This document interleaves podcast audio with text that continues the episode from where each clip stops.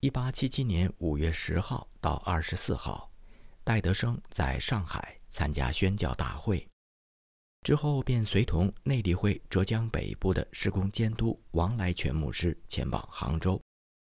在六月二十号那一天，和当地的信徒聚餐团契。由于篇幅有限，当时我们只结义了他在杭州的见闻。本文将继续报道戴德生从浙江北部到南部的行程，并汇编了驻守沿途各个宣教站的新老童工们的信件和日记，帮助我们更加深入详实地了解福音施工在浙江这一带推进的过程。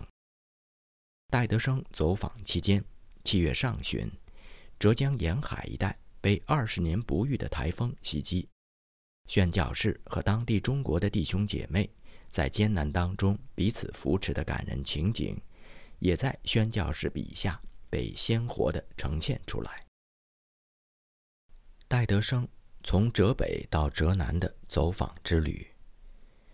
戴德生一行人于一八七七年七月四号星期三晚上离开绍兴。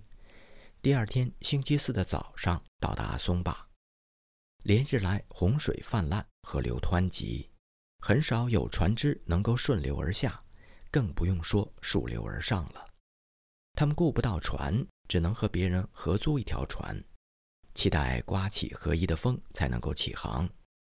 河道非常的深，以至于船夫们无法涉水踩踏深浅。第二天总算起了一点风。水势也有所回落，船夫们可以推船入水，有时行在深水当中，有时碰到干地。当天下午晚些时候，他们到达了宋家堡，前往那里的礼拜堂。根据负责浙东教会的福道生教士回忆，当年范明德教士在宋家堡这个镇子上租到的第一间屋子。简直就是一个肮脏的黑洞，惨不忍睹。同时还要兼做厨房、卧室和布道所之公用。当情形变迁，必须搬到另一处地方的时候，可想而知当地传道人该有多么高兴。不过现在的新场所也没有多少改善，支撑讲道室的那些柱子又纤细又腐烂。根本就不需要像参孙那样的大力士就能把整个房子推倒。好在他们又租到一间楼上的房间，让传道人过夜，这样才能保证住的工人长久的住下来。有六七名信徒每个主日在此聚会，每个傍晚在此读经。辅道生最近一次走访的时候，为四个人施洗，包括两男两女。他们分别是三十九岁的谢太太和十九岁的春云，两个人都已经出嫁。此外，还有六十三岁的守岁弟兄和二十九岁的俊雅弟兄。春云的姐姐在东梅岭姑娘的学校里读过书，是她带领春云认识了主耶稣。桑小凤牧师和当地童工次老鸨恰巧都在宋家堡的礼拜堂。戴德生和他们两个人略微聊了聊福音事工的事，就又要上路，因为船夫无法久等。当天晚上，他们又走了十五华里的水路。七月七号，星期六的中午抵达仙岩，上岸之后见到了道兴和宁传道，也去往福音站。无论是在宋家堡还是在仙岩镇。戴德生都足以对当地带来深远影响的福音机构而大受鼓舞，深感应该在祷告当中特别纪念那里的教会。七月七号星期六的晚上十点钟，一行人到达圣县宣教站。戴德生一直称这里为我们最成功的宣教站点，但福道生教士的观察却描绘出一幅不同的图画。因为最近刚发生过一次严重的逼迫，圣贤教会目前在赢得灵魂方面的进展略显停滞，但总体而言仍然生机盎然。教会通过向地方官申诉，事情已经得到圆满解决，但这类消息总会在周围的乡间很快传开，也会让大家在接触基督教和宣教士的时候更加谨慎。福道生和当地传道人每次进到这个县城的时候，都会受到当地中国人的侮辱。有些人用最无理和下流的话辱骂他们。七月八号是主日，许多会友前来圣县礼拜堂聚会。有些人走了十里、十五里、二十里、三十华里的路赶来。到达圣县的前一天，戴德生得了急性的疟疾，估计是星期四的夜间在三界上岸讲道的时候所导致。他吃了一些奎宁，就没有再复发。到七月九号星期一，戴德生一行人得到了所需要的休息，宣教童工们举行了一个英语的崇拜会。七月十号，星期二，他们去到应家村，也就是尹师母的妹妹和母亲所住的地方。亿万华民曾经报道过他们所受到的逼迫和靠主得来的拯救。尹家小姨的面容告诉人们，她不仅真的体会伤痛，而且更加深晓伤痛当中的喜乐。七月十一号，星期三，早餐过后。戴德生带领大家进行了一次简短的敬拜，就前往下一个站点墩头，在那里敬拜并吃过午饭之后，他们又回到圣县城里。应家村有两名信徒和两名慕道友，马家村和墩头村各有十名信徒和若干慕道友。一回到圣县，他们即刻又出发前往山头厅，在那里有十多位信徒。举行简短敬拜会后再回来，随即又动身前往新昌。这些地方的许多新会友，使宣教童工们的心为之雀跃；而那些老会友属灵生命的成长，也给戴德生留下了深刻的印象。到达马家村的时候，李弟兄指给他看一位面容甜美的年轻女子。原来这位姊妹为主受了许多的苦。苦难也在她的脸上烙下印痕，她丈夫现在也愿意向主祷告。接待宣教士的东道主们还有两位教夫，他们都是信徒，都拒绝接受酬劳，认为穷家小户这些宝贵的弟兄姊妹已经倾其所有，慷慨地奉献给主。新昌的施工进展比较缓慢，好在老信徒们都坚定地倚靠主。传道人和他的妻子热情地款待了戴德生一行人，并介绍给他们认识了一些新的面孔。中西信徒一起聚会，在为时很长的谈话之后，戴德生不得不请求他们离开，因为当时已经是晚上十点半了。他实在是太过疲倦。这一天举行了四次聚会，并且一直在赶路。七月十二号，星期四。戴德生带领童工一早四点钟离开新昌，天黑时分到达天台，一天走了一百二十里路，大约四十英里。他们去到城里的新礼拜堂，受到了童工大成和妻子的热情款待。当地共有十位信徒，加上四位慕道友，有些会友过来看望他们。同行的魏姑娘的到来惊动了天台的妇女们。礼拜堂又小，根本无法举行正常的敬拜。晚饭过后，他们租到一条船，拖着极其疲惫的身体上了船。同行者当中，除了船家和旅客，还有两位信徒，就是大成和宣教士们自己的信徒仆人。于是，他们还是进行了一个简短的崇拜，才休息。七月十三号，星期五一大早，他们就启程。因为水势高，行船顺利，预期天黑前能够到达台州。果然一路顺风顺水，如常所愿。比起往年这个时候行船的速度，可是要快得多。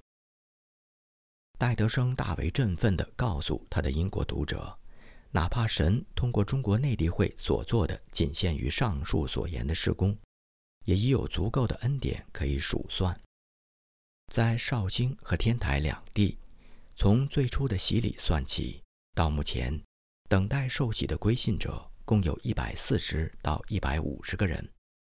然而，未来的前景才是最打动戴德生心意的。尤其是妇女施工的广阔合场，包括杭州在内，目前共有六位女宣教士，可以充分投身于教导中国女性会友读经，引导和培训中国的女传道，走街串户探访中国的女眷，督导中国信徒子女等等施工。对戴德生而言，这些施工已经获得了奇妙的预备。如果是靠着圣灵的能力、有智慧的良好运作，必将有巨大的果效。在这次旅行当中，戴德生再次深深地体会到宣教士身穿中国本地人服装的益处。他们的经历和别人的遭遇反差强烈。魏姑娘所受到的礼遇便是很好的明证。七月十四号，他们一行人抵达台州。绍兴的妇女施工，令戴德生振奋和期待的妇女施工，已经在绍兴府落地生根，并结出了美好的果子。常驻绍兴的浙东监督福道生在信中提到，身边有两对出色的女宣教士和中国的女传道人：东北岭姑娘和杨太太。穆苏英姑娘和商桂才，东姑娘不仅负责女校，还主持一个每周一次的姊妹祷告会。他恒切地为女校当中的女孩子们祷告和操劳，并希望能在年底看到一些女学童愿意把心献给神。相对而言，当地的弟兄祷告会参加的人很少，而穆姑娘几乎每天都和中国的女传道人出门传福音。很多穷家小户都乐意接待他们。东姑娘在一八七七年五月十五号的信中提到，寡居的尹师母打算和她再合住几个月，直到自己的儿子和女校当中的一个姑娘成婚为止。她在七月七号的信中又提到了一位可怜的曲老太太。曲老太太来看东姑娘读圣经给她听。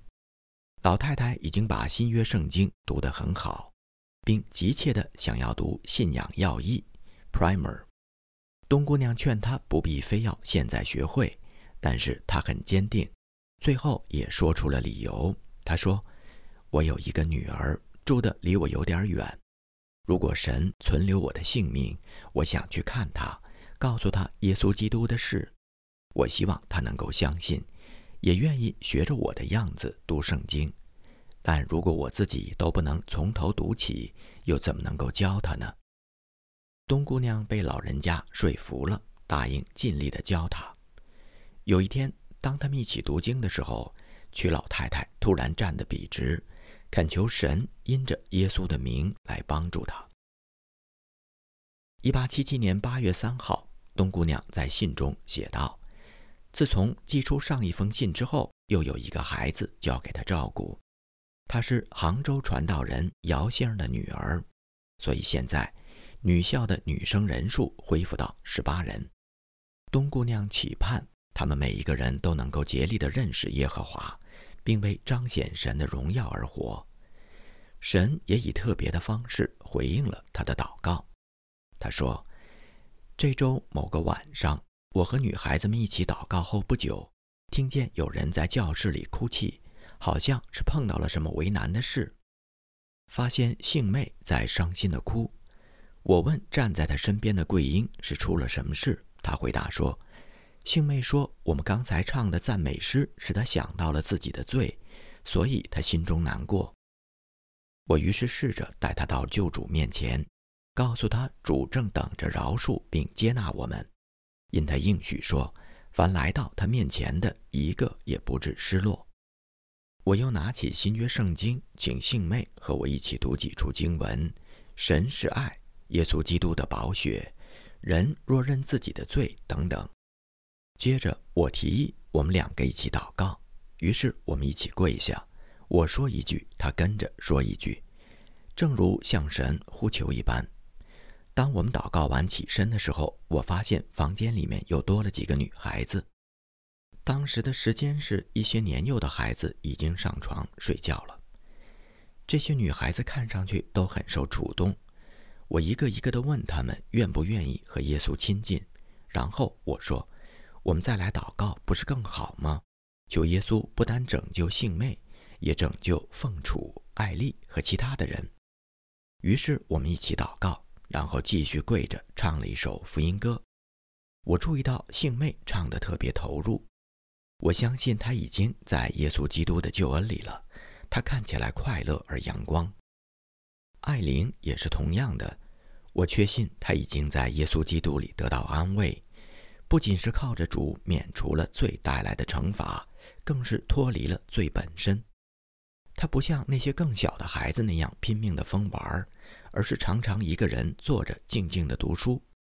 我相信她额头上有圣灵的印记。我所做的真是快乐的工作，愿神大大祝福我手中的工作。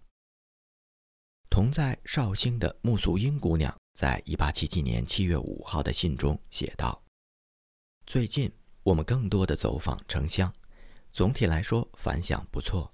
如今有许多人愿意接待我们，至少肯耐心地听我们讲福音。上周有两位妇女请我们教他们祷告，神特别带领我们到一位老太太的家中。”当他听到我们所信的神会怜悯他的时候，看上去真的很吃惊。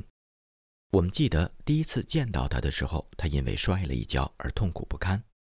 我们略表同情，他便开始流泪。我们把圣经的话读给他听，经上应许有一个地方，在那里没有眼泪，并告诉他耶稣的故事。可怜的老妇人听后大得安慰。我们之后很快又去探访他。他告诉我们，他一直在向我们的神祈求，并问我们，如果他是躺在床上祷告的话，神愿不愿意垂听他？他已经完全卧床起不来了。最后一次去探访他的时候，他说，他非常爱我们的神，并且很乐意去天堂，但他又哀伤地加了一句：“我真是不配呀。”自从我来到中国之后。还没有听到任何一个中国人说过这样的话，这真是从一个无助而疲惫的心灵当中迸发出来的甜美之声。他已经准备好把自己投向那大能的拯救者。我真心希望并为之祷告的是，这位可怜疲惫的老人家能够真正信靠那位为拯救不配之人而来到世上的耶稣。我发现要使人相信我很容易。但如果他们不相信耶稣，又有什么用呢？昨天，魏姑娘对一位妇女说：“你知道神爱你吗？”她回答说：“我知道木姑娘爱我们。”他们可以相信从人而来的那么一点点的爱，却没有认识到神对他们长阔高深的爱。亲爱的读者，相信你们会和我们一样为中国人祷告，愿神将圣灵的风吹向这些枯骨。使他们起死回生，对此我深信不疑，因为神的应许不会落空。江郎比教士一家在奉化定居，奉化的江郎比夫妇是和福道生范明德夫妇等人一起被合称为蓝帽密尔团队先遣队的资深宣教童工。自从1865年赴华以来。江氏夫妇经历了十二年的风风雨雨，仍然一直坚守在浙江的奉化。一八七七年四月十六号，江夫人从奉化写出的信中说：“昨天那里发生了很多的美事，又有一个人受洗，他是一位老会友的侄子，他本人已经年过半百，家中还有一位八十高龄的老父亲。众人祷告祈盼。”愿他的老父亲在风烛残年也能够得到救恩。有一个曾经被驱逐出教会的人被重新接纳回到教会当中，他的妻子是当地教会的会友，也正是她带着自己的丈夫重新回到主的面前。然后大家领了圣餐，纪念主对我们舍己的大爱。那天江夫人饭后去教室的时候。发现了那位带自己丈夫回转的姐妹，正在教导一些新晋受洗的会友如何祷告。但见她说道：“你们必须不断的祷告，不一定都要跪下来祷告，即便在做工的时候，也可以在心里祷告。你可以边扫地边祷告。如果你边纺线边祷告的话，线会纺得更加得心应手。如果你丢了一根针，为此祷告的话，就会很快找到。江夫人于是就请他祷告，从他祷告里能够听出，他是一位常常来到主施恩宝座前的人。这位姊妹的分享勾起了江夫人儿时的回忆。那个时候，她还是一个小女孩。当时，她为寻找在草地上丢失的一根织针祷告之后，在抬头的刹那间，便看到那根针就在自己身边不远处。江夫人接着写道：“有人可能以为，如果我努力寻找的话，就应该能够找到这根针，但其实未必。我们的天赋如果乐意，可以马上回应我们的祷告；我们如果不祷告，他也有权柄把我们所要的扣留下来。这是江夫人一直教导当地姐妹们的属灵原则。”江夫人接着写道。我们不仅仅要把我们灵魂当中最大、最永久的福祉交给主耶稣，也要把今生的日常琐事交给他。正如没有什么事大到他大能的膀臂无法拯救，也没有任何的事小到他慈爱之心不会眷顾。如果他数算过我们的头发，又保守小麻雀不跌落在地上，只要我们向他祈求，他当然会乐意在针线活上帮助我们。我们可以随时信靠主，耐心地等候他。半个月之后，也就是1877年4月30号，江郎比教士在信中提到，文牧师目前在萧王庙筹备一处新的礼拜堂，希望十天之内能够正式开放。江夫人已经从宁海回来，那里的众会友以及两三位慕道友让他非常欣慰。南贵今天到奉化，提到他负责的西口福音站几位慕道友仍然在坚持寻求真理。江教士预计在五月十四号出发前往宁海和天台主持洗礼。面对这几处福音事工的稳步发展，江郎比教士特意求神保守当地会友更加信实和谦卑，免得损害或阻碍圣灵的工作。一切都如同预期的那样。一八七七年六月二号，江教士出行回来之后，又在信中汇报道：他此行为三位姐妹施洗，一位在宁海，两位在天台。天台第一位受洗的女信徒，现在已经是一位出色的女传道人，现年五十六岁。寡居的她带领好几位妇女加入教会。天台还有两位等待受洗的慕道友，但是因为住在乡下，其中一个人在四十华里之外，所以这一次没有见到。江郎比较是预计下个主日去溪口为阿良弟兄两个人施洗，他们是当地第一批受洗的信徒。然而，一场疾病和一场台风改变了施工的轨道。一八七七年七月九号。江夫人从奉化写信说，江教士和孩子们都被痢疾折磨得很可怜。当地经历了一场可怕的暴风雨，把他们的房子乃至整个城市都毁坏了。这场暴风雨如果再持续几个小时，无疑会淹没县城和周边的许多地方。江家住的房子遭受了重创，三个屋顶都出现部分的塌陷。一个烟囱倒塌下来，砸在下面邻居的房子上，但是和周围的人家相比，这些损失并不算大。房屋、树木、墙壁和桥梁，不是损坏就是被洪水冲走。但是，在傍晚时分看见那道美丽的彩虹的时候，江郎比教士一家人心中涌现出无限的感恩。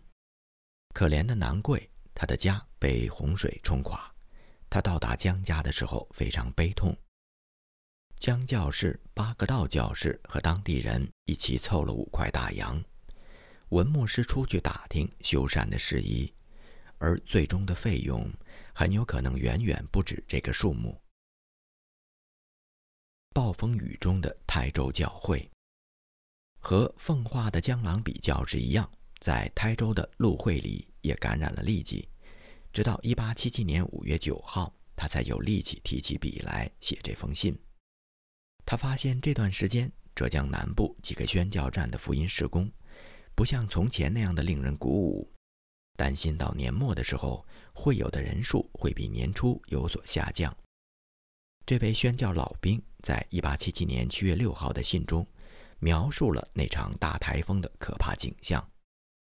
除了十多年前乘坐“蓝猫密尔号”的海航途中所遇到的暴风雨，陆会里教士还从来没有见过这样的暴风雨。他写道：“周一晚上开始下雨，夜间开始起风，到周二早上八点钟左右，风力加强，树木被吹倒，房顶的瓦片被刮走，一些房子整体的倒塌，雨水冲到瓦片下面。”水力大到把陆慧里家卧室上面的那片屋顶都压塌，差一点就砸到摇篮里面的婴儿身上。中午时分，风力开始减弱，到下午四五点钟，风声变得安静。然而，最可怕的还在后面。晚上十一点左右，忽然听见有人喊：“潮水进城了！”很快又听见猪在叫，牛被赶到山上。男人们背着妻儿老小往高处走，每个人都忙个不停。大水渐渐没过了房子和教堂的地面，周边街道的积水足有三英尺深。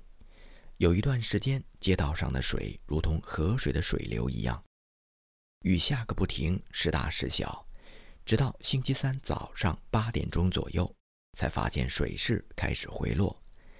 走到街上的时候，会看到各处都是残垣断壁。水势退去之后，我视察了宣教的院子，大半部分的墙壁都倒塌了，有些树木被冲倒。几天前看起来还十分可人的蔬菜也泡了汤，原本修剪的有序的花园只剩下一片废墟。这场台风对宣教新兵的冲击就更大了。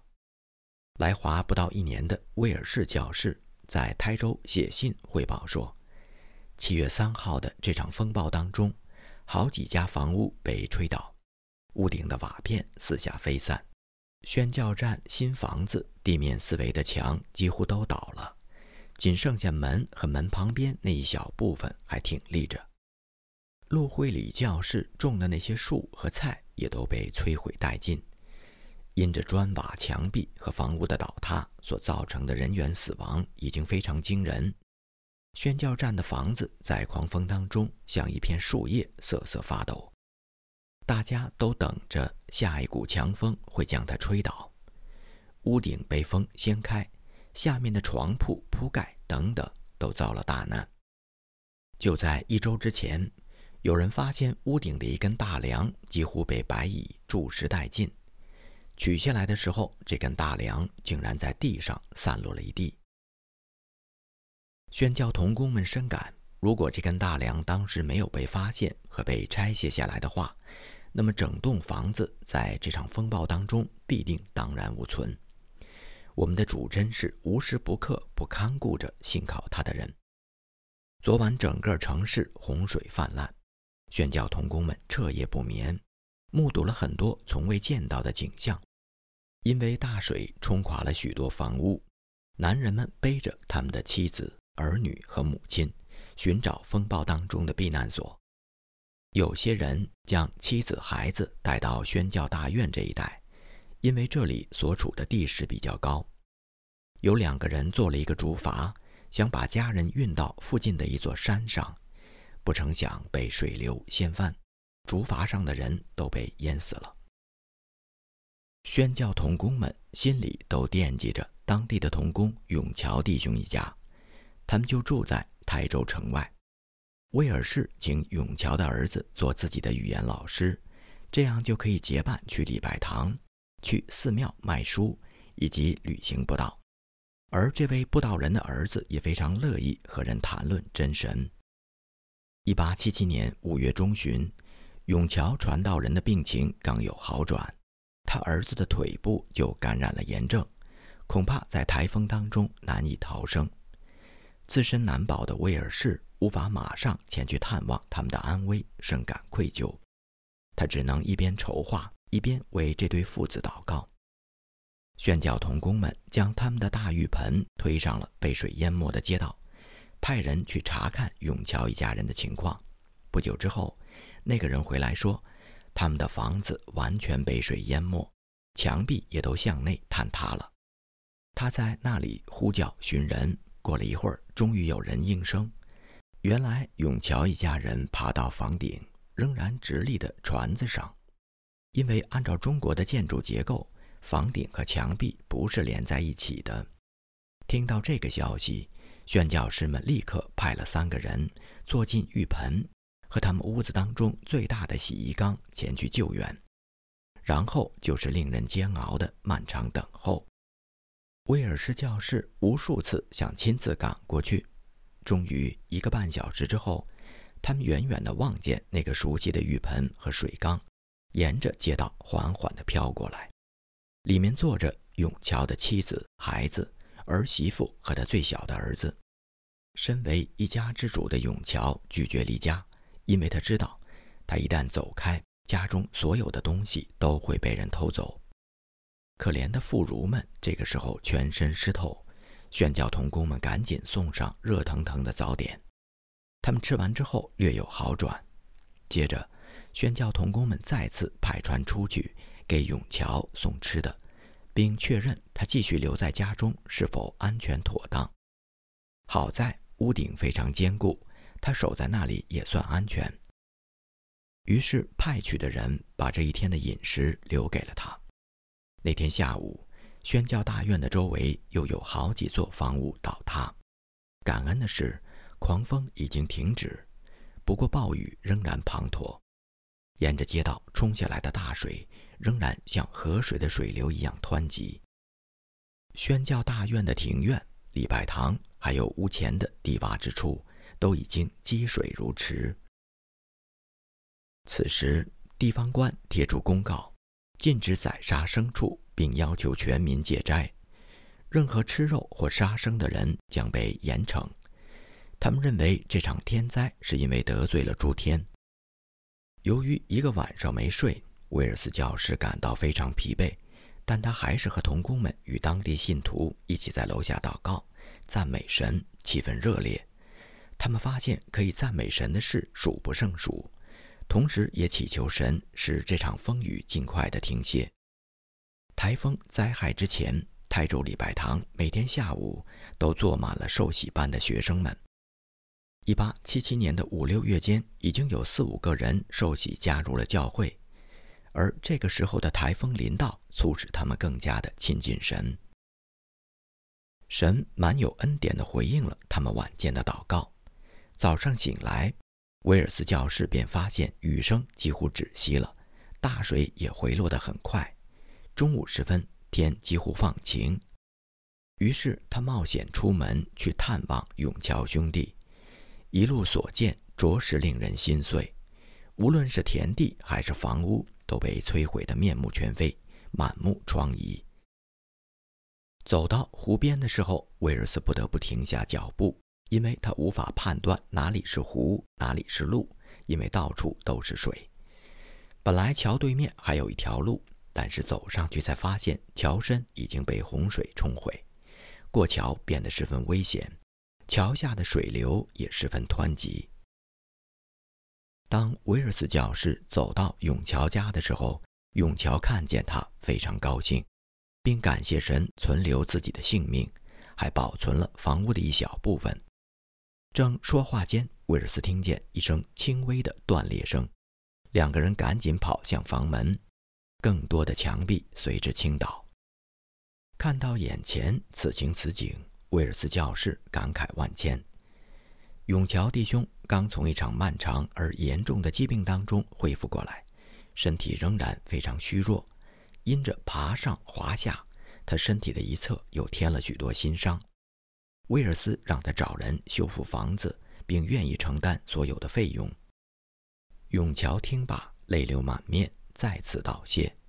他把家人叫到身边，众人一起祷告，感谢神，使他们在大难当中幸免于难。一八七七年七月四号，威尔斯教士在台州还写了另外一封信。他写道：“我常常想起从前在伦敦的时候，每个星期六的下午参加培兰路祷告会的快乐时光。虽然现在无法亲身出现在那里，但我的心常与你们在一起。你们济济一堂，为我们在这片黑暗土地上的人求祝福，求神的祝福也临到你们。”我身体已经好多了，虽然还有些虚弱，不胜暑气，但我还是可以为主尽上一点微薄之力。陆会礼先生安排我每个星期六的晚上在祷告会上做一个短讲。我也开始在每个周日的晚上为基督徒和慕道友举办一个小小的家常聚会。我们在会上先简短分享神的话，接着祷告。求神祝福我们白天的劳作，为执政掌权者求福，也为神的话在这块土地上得以宣讲来祈求。每个星期天下午敬拜之后，我们主持一个茶话会，来的人常常比参加敬拜的人还多。我试着单独接待其中一两位，并和他们个人谈到。目前我的中文词汇量非常有限。成语说的也是差强人意，所以我只能说出些支离破碎、含混不清的句子。当我的身体状况允许的时候，会在傍晚的凉气当中走到街边，向许多路人发放福音单张，寒暄几句。有时候也会卖出一些书籍。我祷告，愿神使用这些微小的服饰，帮助我尽快的用中国当地的语言来宣讲基督。我必须得承认自己非常想念从前和大家在一起的快乐时光，特别是在主日。尽管我深感自己不配在未得之民当中为基督做大事，但我仍要感谢神赐给我这样快乐的殊荣。而且，如果他赐给我带领中国的灵魂到他面前的荣誉和喜乐的话，我当为如此丰盛的奖赏而欢喜快乐地放弃这世上种种的安逸。在这样一片充斥着罪恶与偶像崇拜的土地上，我深感必须非常的亲近神。确实，在宣教合场的异教环境下服侍，与在母国的福音事工有相当的不同。有时候，我们掏心掏肺地将救主恩典的福音信息告诉当地中国人之后，满以为他们会欢呼雀跃，谁知道他们却走开了，回到悲惨的偶像崇拜的光景当中，好像从来没有听说过有一位真实永活的真神一样。好在，神总是做一些新事来挑望宣教士们的信心。上面这封信刚寄出以后不久，威尔斯教士便和当地的刘牧师一起在仙居。为两名归信者施洗。一八七七年七月二十二号，陆会礼教士也得以前往西桥为三个人施洗。本来还有第四个人是一位姐妹，因为生病而延期受洗。西桥这个福音之战先后共有十二个人受洗，除去两位去世之外，其他的十个人都在教会当中。差不多与此同时，天台的当地信徒也决定。以自发奉献的形式来供养一位本地的传道人，这件事也让陆教士非常的欣慰。译者感言：戴德生并没有明说，但对照陆会里和威尔斯教师的记载，便不难推断出，戴德生一行人从绍兴南下的那几天，刚好是台风袭击浙江沿海的日子，所以河道当中才会洪水泛滥。虽然天时不利，靠水吃饭的船家们都不敢出船，却阻挡不了戴德生南下走访的决心。当年水上交通的速度虽然很慢，但是行程之密集，崇拜聚会之频繁。但是七月十一号这天，戴德生一行便走访了墩头、应家村、山头厅和新昌四个福音站，每到一处都举行简短的聚会。这一幕幕却是生活在动车时代的我们所难以想象的。当年虽然通讯并不发达，但宣教士们定期、忠心地把他们的所见所闻记录并保存下来，反而比微信时代的我们留下了更多的史料。如果说教育的魅力在于教学相长，那么跨文化宣教也常常出现彼此激励的感人场景。宣教士们的献身精神感动着中国当地的百姓。而中国当地的出信者对信仰单纯可慕，反过来也鼓舞了宣教童工们。十二年之前，也就是中国内地会刚刚初创的时候，戴德生曾经挣扎于这样一个问题：如果招募到宣教士在中国服侍期间去世，而他生前只带领一个中国人信主，值不值得付出这么大的代价？在一八七七年的这封信中。戴德生告诉亿万华民的读者，即便神通过中国内地会所做的仅限于浙江一省目前的这些成果，也足以令人感恩。戴德生还特别提到妇女施工在中国的重要性。早在宁波时期，戴德生就从未婚妻玛利亚在当地女校的服饰当中看到女性童工的特殊角色。内地会各个宣教站当中。凡有女宣教士的地方，都开展了不同形式的妇女施工。温州的曹雅芝夫人和绍兴的东梅岭姑娘，都在悉心地经营着各自的女校。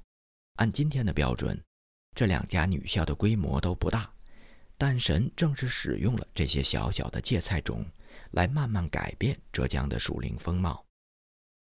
在女校信主的这些年轻女子们。将来都会成为传道人和信徒的贤内助，养育敬虔的后代，用不同的生活方式向亲友乡邻展示基督徒家庭价值观。而寡居的年长姊妹当中，则有不少人成为女传道人。唯有女宣教士才能在中国籍女传道人的陪同之下，走进中国当地人家去关怀那些妇孺和女眷。后来成为女宣教士培训学校校长的穆素英，她敏锐地观察到，福音使者的爱心和恩慈，有时候反而会成为福音事工的绊脚石，因为信靠一个和蔼可亲的宣教士比较容易，而信靠那一位看不见摸不着的天赋却十分困难。这样的福音对象，即便最终认识了福音真理，后续也必须用贴近生活的方式进行属灵教导。才能够引导他们在柴米油盐当中经历那一位又真又活的神。今天，华人教会不是也需要同样的警醒，将会众的眼目指向看不见的神，而不是看得见的教会领袖？这一批历史信件当中，江夫人、陆惠里教士和威尔斯教士，都从不同的角度留下了1877年7月初。浙江东部大台风当中的宝贵记录，和在华北拓荒童工对丁某齐荒的记录遥相呼应。这些与中国百姓同甘共苦的来自西方的福音使者，成为清代末年种种天灾人祸的历史见证人。宣教新兵威尔斯的笔墨尤为细腻可亲。年纪轻轻的他，父母双亡，并且患有脊椎病的宿疾。却仍然积极的服侍并投身海外宣教。一八七六年九月七号，他离开英国前往中国。威尔斯教士到达浙江台州之后，仅仅几个月，就和中国的传道人永桥一家建立了友谊。一八七七年的夏天，这两位同工都是大病初愈，却在这场二十年不遇的大风暴当中，展露出生死之交的深厚友情。而就在记录浙江东部台风的同一天，威尔斯教士也写下了对英国肢体的思念之情，以及他初抵中国河场各种受挫的苦恼，既有稍稍一劝就想让人做门徒的迫切之情，又有恐惧战惊、唯恐辜负了主托付的赤子之心。所有这些内容，一定会在今天许多年轻的跨文化宣教士们的心中。引起广泛的共鸣。